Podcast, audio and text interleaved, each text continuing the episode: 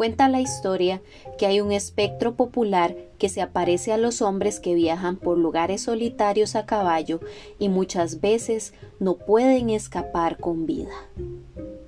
Manuel era un hijo muy malcriado con su madre, una señora ya mayor.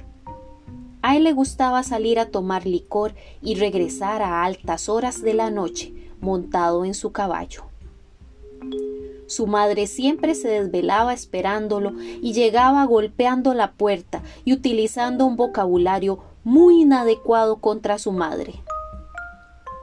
Ese día, su mamá presentía algo extraño. Hijito, hijito, no vayas hoy a la cantina. Mira que siento que algo te va a pasar. Te amo mucho y no quiero que te pase nada. No seas majadera, le respondió el hijo. Yo hago lo que a mí se me da la gana. Y hoy voy a ir a tomar guaro como siempre. Y punto. Usted no me manda. Y así el hombre se fue nuevamente a la cantina. Pasó toda la noche celebrando con sus amigos. De regreso, cuando iba montando en su caballo, notó que el animal se puso nervioso.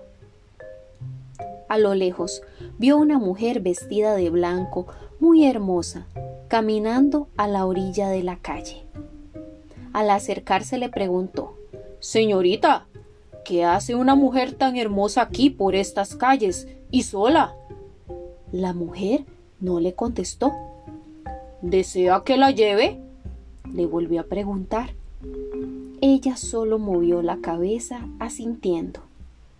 Entonces él se bajó y con cuidado la subió al caballo, a pesar de la resistencia que el animal mostraba. Cuando iba caminando con el caballo, comenzó a percibir un olor a podredumbre las hermosas manos de la dama que le abrazaban comenzaron a convertirse en cascos de caballo, y fue entonces cuando lentamente volvió a ver a su acompañante y ¡ay! ¡Qué susto sintió! al ver una horrible cara de caballo con dientes podridos. A como pudo, y de un golpe la empujó y se cayó del caballo. Luego a todo galope regresó a su casa. Al mirar hacia atrás observó que ese espectro lo perseguía.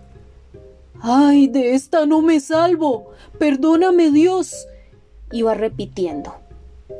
Fue cuando vio cerca su casa, y más rápido galopaba con su caballo.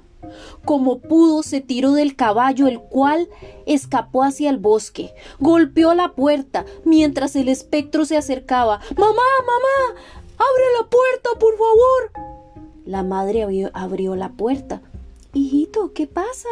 Pero él empujó a su madre y cerró la puerta con todos los cerrojos que tenía. Empezaron a escuchar golpes horribles en la puerta y en las ventanas.